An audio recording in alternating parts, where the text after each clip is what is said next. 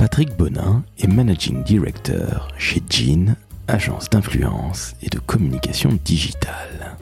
Amoureux du football, ancien gardien de but, Patrick a fait l'école normale et a commencé à organiser des soirées alors qu'il était étudiant. Et de fil en aiguille, il est devenu un véritable professionnel de la communication qui l'a amené à conseiller aussi bien des politiques que des entreprises en situation de crise et bien évidemment à développer l'influence de ces dernières. En somme, si vous aimez l'influence, les relations publiques, les relations avec les médias, vous allez être servi avec Patrick. Et parce qu'un bonheur n'arrive jamais seul, sachez que Édouard Filias et François-Charles Roard, qui travaillent également chez Jean, à la tête de cette très belle agence de 80 personnes qui est présente à Paris, Berlin et Londres, rien que ça me direz-vous, eh bien parce qu'un bonheur n'arrive jamais seul, ils ont justement écrit un magnifique manuel de l'influenceur, paru aux éditions Ellipse. Avant de vous dire d'aller noter 5 étoiles sur Apple Podcast, de partager et de commenter, je voulais faire un petit coucou à Raya qui nous écoute depuis la Tunisie. Je suis Laurent François, fondateur et dirigeant de l'agence Maverick, et j'espère que vous passerez un agréable moment en compagnie de Patrick Bonin, managing director chez Jean.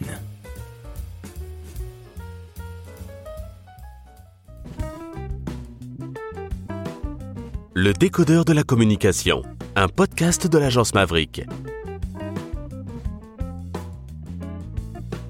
Salut Patrick, Bonjour. comment ça va? Mais ça va très bien et toi? Je te remercie de m'accueillir chez Jean. Mais c'est un grand plaisir. Merci beaucoup, les locaux sont magnifiques.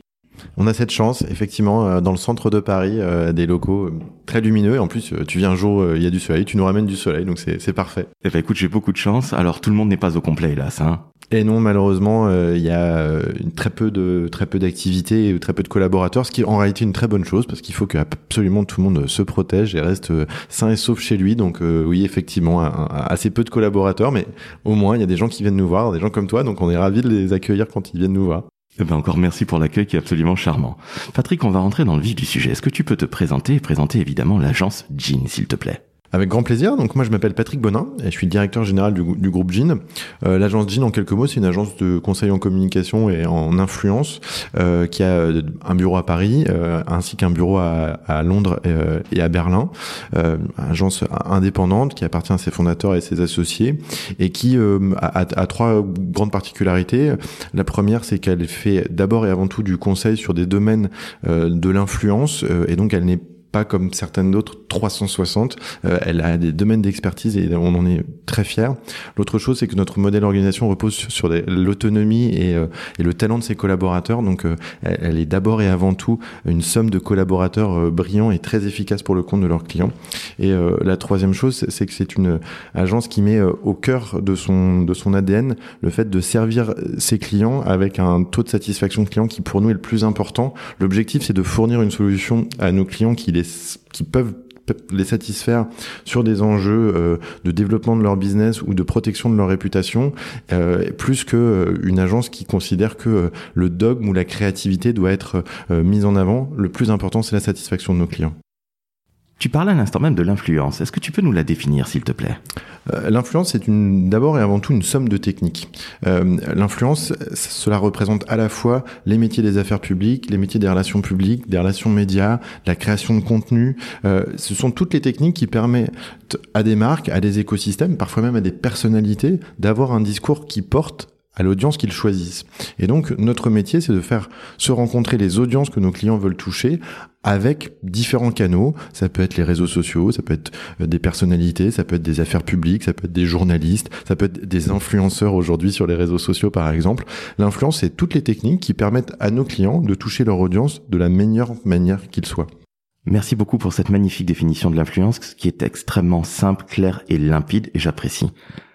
Une autre question, quand tes clients arrivent, qu'est-ce qu'ils te demandent concrètement? Il y, a, hum, trois types de clients. Il y a le premier client qui me dit ben j'ai des produits, euh, j'ai un univers, je souhaite euh, que hum, les audiences, les, les cibles de ma communication puissent entendre parler de mon produit et euh, l'entendre avec les mots que je cherche à, mettre en avant, avec les, affinités de ces produits, leur qualité, etc. Et donc là, ce sont des un travail de détermination de où sont ces personnes, est-ce quels médias elles lisent, sur quels réseaux sociaux elles apparaissent, et en fonction de là où sont ces cibles, on va aller les toucher avec des contenus les plus percutants. On va appeler ça de la promotion euh, de, euh, de produits ou de marques. C'est le premier, euh, la première demande la plupart du temps. La deuxième demande, une demande de réputation. Bonjour, je suis une marque, je suis, j'ai des enjeux de réputation que les, les personnes, toutes mes audiences m'apprécient, me reconnaissent, me connaissent parfois simplement. Et donc, comment on peut développer ma notoriété? Et puis il y a des un troisième enjeu euh, qui se rapproche souvent des problématiques de communication de crise ou ce genre de choses, de personnes qui sont attaquées dans leur réputation et qui cherchent plutôt à défendre euh, leurs enjeux de euh, crédibilité ou de légitimité sur certains sujets. Donc il y a vraiment les aspects réputationnels, les aspects de promotion et de notoriété et des aspects entre les deux de gestion de leur réputation. La réputation et la crise, ce sont généralement des métiers où on comprend pas très très bien ce que c'est. On imagine la crise, on est attaqué, faut se défendre, entre guillemets. En tout cas, il faut ne jamais ne rien dire. Alors que c'est pas du tout ça. En réalité, la crise, c'est quelque chose de très simple. La crise, ça se prépare. Meilleures crises, celles qui sont le mieux gérées, sont celles qu'on a anticipées. Euh, la plupart du temps, et là on, est dans une situation euh, au niveau national qui le démontre, on a eu du mal, et les marques ont eu beaucoup de mal à anticiper. Et donc elles font appel après à des structures qui les accompagnent durant la crise. Or on voit aujourd'hui le marché évoluer beaucoup vers de la, ce qu'on appelle de la prévention de crise.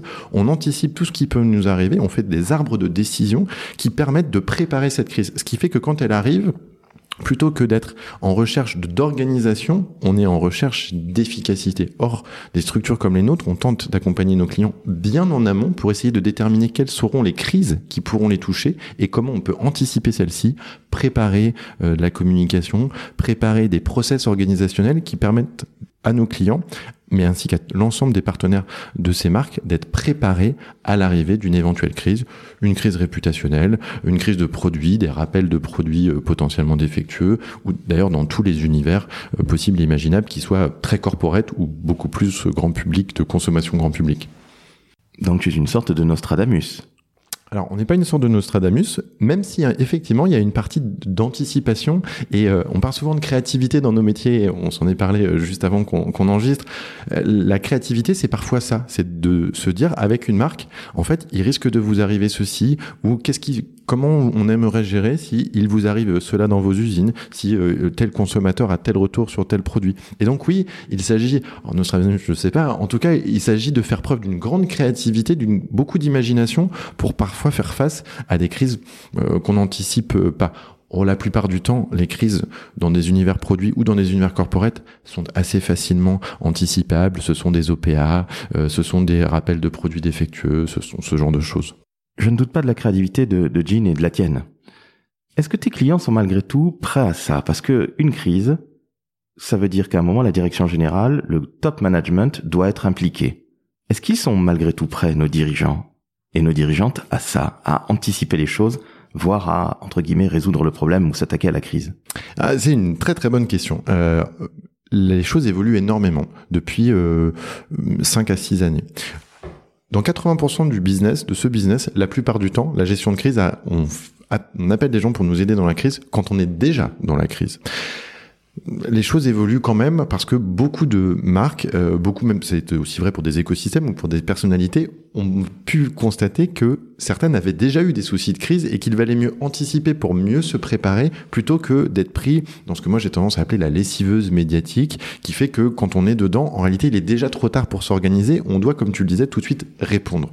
Or en fait, euh, nous sommes, euh, nous, mais comme d'ailleurs beaucoup de professionnels de la communication de crise, euh, très impliqués dans le fait d'anticiper parce que plus on anticipe, plus on peut créer des éléments tangible, plus on a le temps de préparer des éléments qui sont des éléments structurants, techniques, efficaces. Or, quand on est dans la gestion de crise pure et dure et que euh, on doit accompagner euh, dans 10 minutes un client sur un plateau de télévision parce que nous n'avons pas le temps de préparer, d'avoir une réflexion et d'avoir quelque chose de très tangible. Alors on le fait quand on doit le faire, mais plus c'est anticipé et plus c'est efficace. Et d'ailleurs souvent plus c'est percutant. Ça veut dire que parfois tu vas recevoir des appels à 2 heures du matin en disant euh, Patrick, on a une merde, il va falloir euh, s'en sortir. Ça t'est déjà arrivé? Oui, bien sûr. Oui, oui, on est effectivement avec des collaborateurs mobilisés 24 heures sur 24, 7 jours sur 7, parfois même dans d'autres zones géographiques dans le monde, pour pouvoir effectivement accompagner nos clients sur tel serveur qui s'arrête, tel incendie dans telle usine. Et oui, effectivement, on, met en place des structures qui permettent à nos clients de pouvoir nous joindre 24 heures sur 24. Dans beaucoup de crises qu'on a aujourd'hui, elles arrivent très souvent le dimanche. plusieurs de, des collaborateurs que tu as pu croiser te diront que oui, effectivement, on a dû revenir un 15 août, un 25 décembre pour accompagner nos clients, que ce soit des crises médiatiques ou que ce soit des crises sur les, les réseaux sociaux ou parfois même des crises liées à de la communication interne, à des, des enjeux avec des syndicats ou autres. Oui, effectivement, c'est notre quotidien, tout à fait. Alors les profils de tes 80 collaborateurs, c'est pas toujours les mêmes, fort heureusement, sinon ce serait bien triste. Mais c'est quoi? Ce sont des Sciences Po, ce sont des écoles de commerce, du CELSA, des techs, des créatifs? D'abord, ce sont avant tout des gens très talentueux et, nous en sommes très fiers. Euh, le, talent, d'abord, n'a pas d'âge euh, et euh, il le talent n'a ni d'âge ni de sexe. le talent, ce sont des gens qui des collaborateurs qui ont envie et des talents qui ont envie les profils, ils sont très divers. D'abord, euh, on essaye d'avoir des profils très internationaux. Euh, l'ensemble des collaborateurs de l'agence Jean parlent au moins deux langues euh, couramment et l'anglais est une demande obligatoire, ce qui est d'ailleurs parfois pas très simple pour des personnes qui ont eu des formations en France et qui ont parfois un niveau d'anglais euh, pas pas toujours euh, le meilleur possible et qui, du coup ont du mal à gérer euh, des clients en anglais. plus de 70% de notre activité est tournée à l'international ou nécessite une, une, pratique de l'anglais. Donc ça c'est un, un, un, premier un premier enjeu. L'ensemble de nos collaborateurs sont anglophones. La, la, deuxième chose c'est la curiosité on, a beaucoup de jeunes collaborateurs. La, moyenne d'âge euh, est, aux alentours de 28 ans, donc une agence très jeune, et on en est encore une fois très fiers. Euh, le plus important, c'est la curiosité, avoir envie de connaître les médias, avoir pratiqué les réseaux sociaux, avoir envie de devenir des techniciens. Euh, moi, je crois que l'univers des relations publiques et de l'influence repose sur des techniciens et sur des experts très précis. Aujourd'hui, on ne peut pas être à la fois un expert de LinkedIn, un expert de Twitter, euh, une, très grande connaissance des journalistes euh, financiers, économiques, ou euh, de l'autre côté, expert dans l'influence auprès des pouvoirs publics français ou européens. Non, ça n'est pas vrai. Il y a des, aspérités, et même si on n'a pas une très grande expérience professionnelle, le plus important, c'est la curiosité.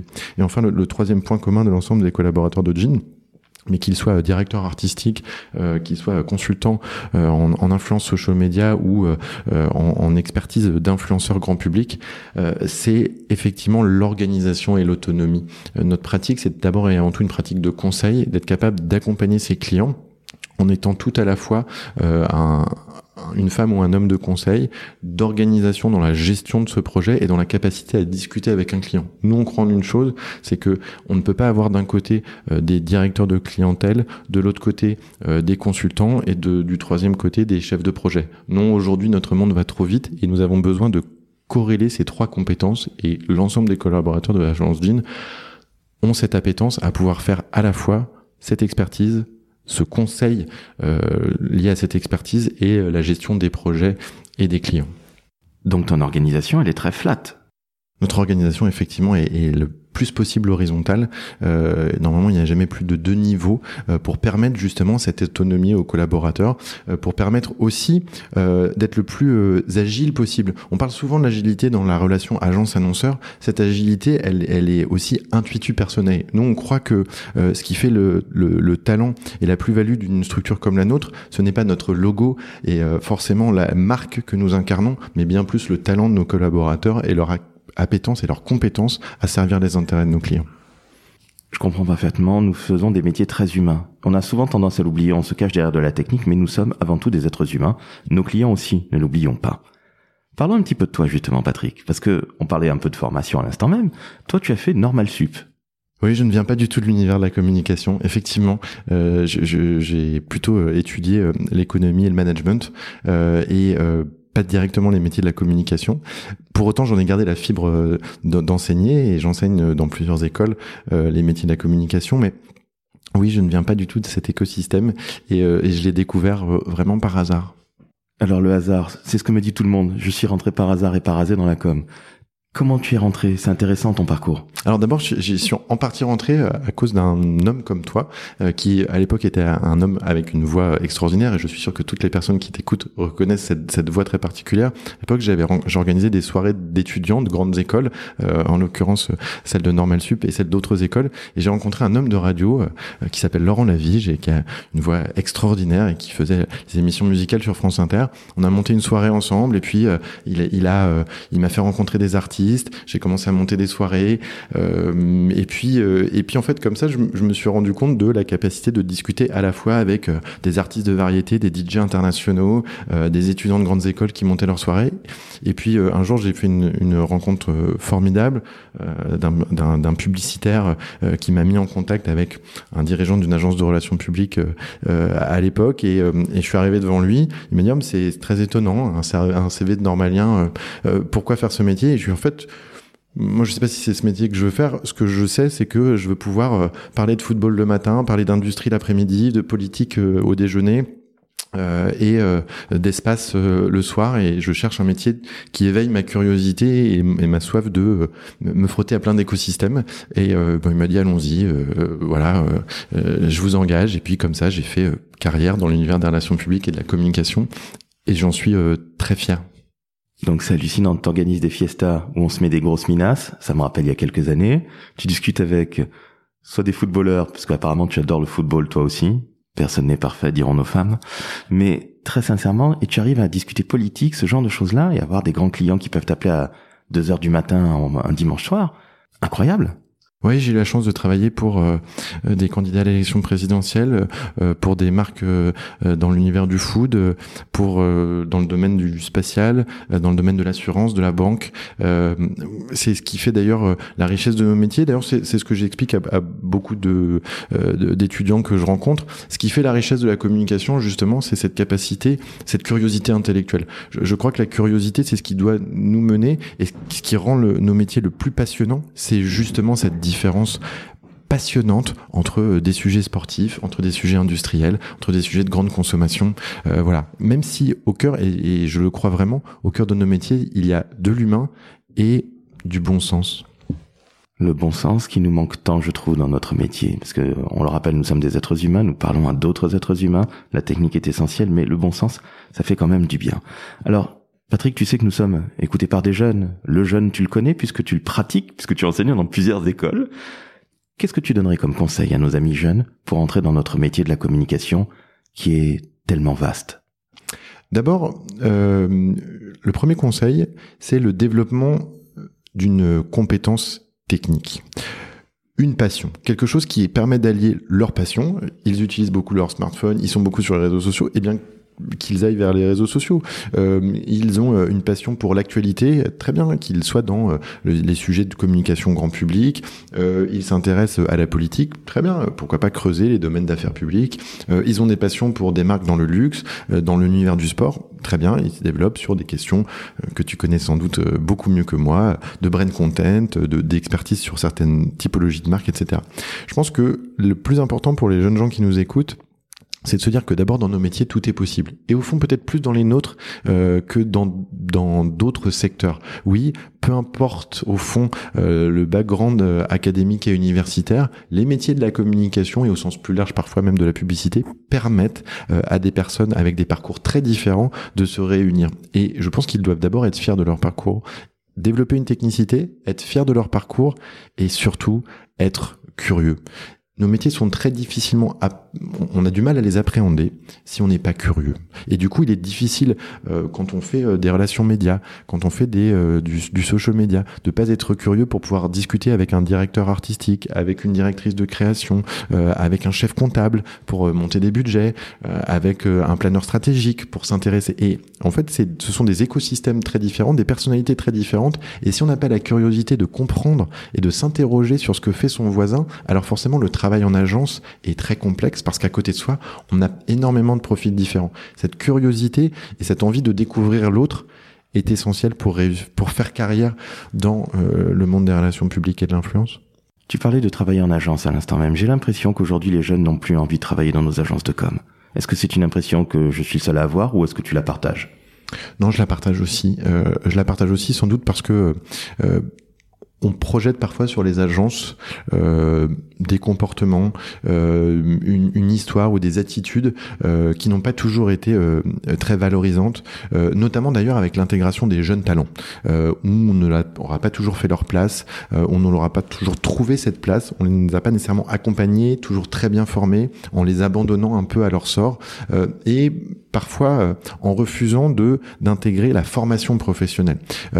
et ce mot est parfois tabou.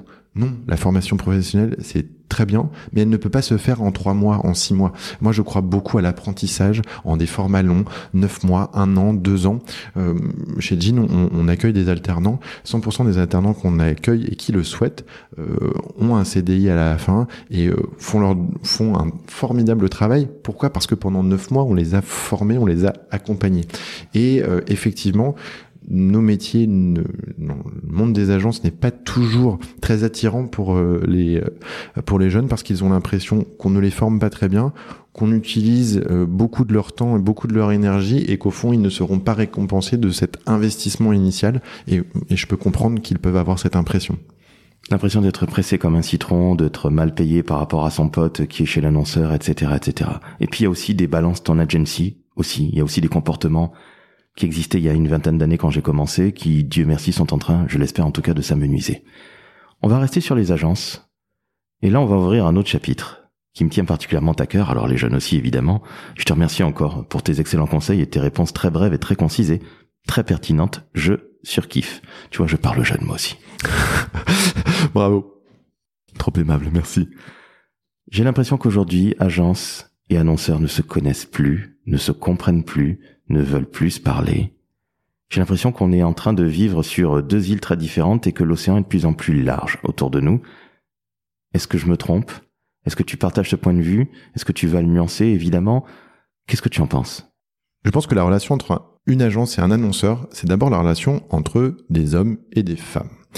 Et que souvent, on voit de plus en plus dans les appels d'offres euh, euh, qu'on nous, envoie ou dans les sollicitations euh, qui nous sont adressées,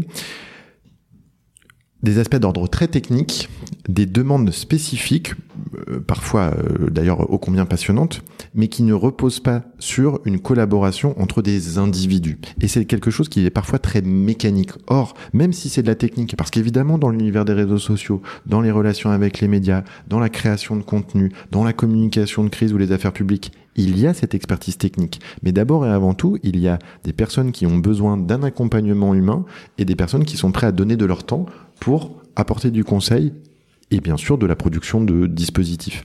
Et cette notion humaine, euh, qui était d'ailleurs, euh, je pense, euh, il y a encore une dizaine, une vingtaine d'années plus présente, notamment parce que on, a, on, on voyait l'agence comme étant source vraiment de propositions créatives, cet accompagnement. On est devenu plus des techniciens expert. Et donc cette relation humaine qui fait le sel de notre métier, cette, cette, relation entre des hommes et des femmes qui se parlent et qui essayent de se convaincre et qui montrent une forme d'expertise est en train un peu de se déliter au profit euh, de cahiers des charges qui font euh, euh, des dizaines de pages, qui demandent énormément de technicité. Et tant mieux d'ailleurs parce que la communication est un métier d'expert, mais qui délite un peu, voire beaucoup la relation entre des hommes et des femmes qui se parlent. Moi, comme toi, je crois, je, je, pense que la communication, c'est quelque chose de simple. Un émetteur, un ou des récepteurs et un message entre les deux. Merci, c'est simple et efficace. Mais j'ai l'impression, encore une fois, tu parlais de bon sens tout à l'heure, qu'on oublie au profit d'une technique, ou on se cache derrière une technique, ou des techniques. Charlotte Letondo, qui dirige la communication de l'ING, que l'on salue au passage, parce qu'elle est absolument charmante, Charlotte Letondo disait qu'elle était de l'autre côté du, de, de la rive. Avant, elle était au développement, maintenant elle est chez l'annonceur, à l'ING, comme je l'ai dit à l'instant même. Et elle notait que finalement les agences avaient parfois du mal à répondre aux appels d'offres, parce que ça lui causait plus de tracas que ne lui apportait de solutions. Aujourd'hui, qu'est-ce que tu en penses de ça? Alors, non pas de Charlotte, qui est absolument charmante, mais cette mécompréhension. Alors, tu parlais à l'instant de choses très techniques et de moins en moins intuitu personnées, mais j'ai l'impression que le problème est beaucoup plus profond que ça j'ai l'impression qu'on se comprend plus, que la technique nous, nous tue au final. Alors, euh, c'est la question de décoder le besoin d'un client, c'est évidemment central dans notre métier. Nous devons décoder les besoins, les contraintes qui pèsent sur nos clients. Pour décoder, il y a deux manières. Soit le propos est très clair, très précis, parfois très transparent et l'annonceur met en avant les freins qu'il peut rencontrer et ainsi l'agence peut comprendre les freins et savoir jusqu'où elle peut aller en termes de propositions euh, créatives, jusqu'où elle peut aller en termes de propositions techniques et tente de calibrer au mieux, soit effectivement, bah, on tombe à côté, et ça nous arrive tout autant qu'à d'autres, évidemment, de tomber à côté. Mais la question, c'est est-ce qu'on a eu suffisamment d'éléments pour décoder? Et évidemment, alors, euh, moi, je ne crois pas qu'il y ait deux rives. Euh, moi, je fais exactement le même métier que beaucoup de mes clients qui doivent rendre des comptes à leur direction ou qui doivent surtout solutionner un problème qu'ils rencontrent. Nous sommes là pour les accompagner. Donc, moi, je considère considère que je fais exactement le même métier que le directeur de la communication, le directeur du marketing ou le directeur général des groupes pour lesquels l'agence Jean travaille. Pour autant, la question est avons-nous les éléments pour décoder les problématiques internes, euh, les freins, euh, l'écosystème? Et aussi brillant que les agences puissent être, c'est parfois très compliqué pour des structures comme les nôtres de comprendre euh, les problématiques organisationnelles, euh, les problématiques d'ordre technique, parce que euh, on se dit tiens on pourra faire un site internet et en réalité ben, notre client ne peut pas parce que son IT ne le permet pas et en réalité il n'y a pas de problème. Est-ce que quand on lit le cahier des charges on le peut? Et je crois alors pour prolonger ça que pour vouloir aussi garantir une certaine forme d'équité, euh, on nous dit ben voilà, euh, on peut pas forcément échanger avec vous avant, donc vous avez droit à une séance de questions-réponses et puis euh, c'est tout. Ou au contraire, vous ne pouvez que écrire les questions et vous n'avez pas le droit d'avoir un contact à la voix comme on est en train de le faire là. Et comment peut-on, en lisant certains éléments, comprendre et anticiper les contraintes derrière, non, parfois c'est impossible. Et donc oui, parfois nous nous trompons, et nous nous trompons d'ailleurs sans doute euh, autant euh, si ce n'est plus qu'ailleurs, mais nous le faisons de bonne foi, euh, parce que nous n'avons pas suffisamment d'informations. Et donc, moi je crois que cette relation, elle peut aussi s'améliorer si on parle en amont. Or, en fait, parler, échanger et parfois même ne pas être d'accord avec nos, prospects, avec euh, euh, nos clients, ça n'est pas grave. Or, on a, je le crois, un peu perdu cette capacité à discuter en amont pour pouvoir trouver le bon équilibre dans la réponse que nous pouvons apporter en termes de créativité, en termes euh, de vertical et, et d'expertise, ou même en termes de canaux, parce que en fait, on nous demande de faire des relations médias, mais non, derrière, il y avait aussi des enjeux de social media ou, euh, ou, ou autre. Donc, je ne sais pas si les deux rives s'éloignent. Moi, je crois qu'il n'y a qu'une seule rive. Par contre, je pense qu'avec le développement de la technicité, on a perdu une capacité à discuter et à se comprendre. Oui, c'est évident. On le met d'ailleurs souvent sur le dos de oui, mais c'est très compliqué. Mais si on n'essaye pas de l'expliquer, ça sera toujours très compliqué. Eh bien, écoute, merci beaucoup, Patrick. C'était absolument passionnant. Je crois qu'on va, si tu l'acceptes, prolonger cette discussion avec peut-être un autre collègue, un monsieur qui s'appelle Franck Benardi, auquel je pense qu'il détient une agence de communication plutôt digitale. Et si tu en es d'accord, et si évidemment Franck en est d'accord, mais il n'est pas là pour en parler, ce serait peut-être bien qu'on se voit tous les trois pour parler de la relation agence-annonceur. Qu'en penses-tu? Avec très grand plaisir. Bon, Franck Benardi, Francky, tu sais ce qu'il te reste à faire C'est dire oui, et on se boira un coup, je le promets. Chères auditrices, chers auditeurs, je vais donc devoir vous quitter malheureusement. Je vais vous demander de se noter 5 étoiles sur Apple Podcast, de partager, de commenter, bref, d'envoyer de l'amour. Envoyez de l'amour à Patrick, il a été formidable. Envoyez de l'amour à Jean. Envoyez-moi de l'amour, envoyons-nous tous de l'amour, puisque nous sommes confinés. Et oui. Chers amis, je vous aime, je vous dis à très bientôt. Et Patrick, je te remercie encore pour ton accueil formidable et cette discussion passionnante. Merci à toi et à très bientôt. À bientôt. Ciao, ciao.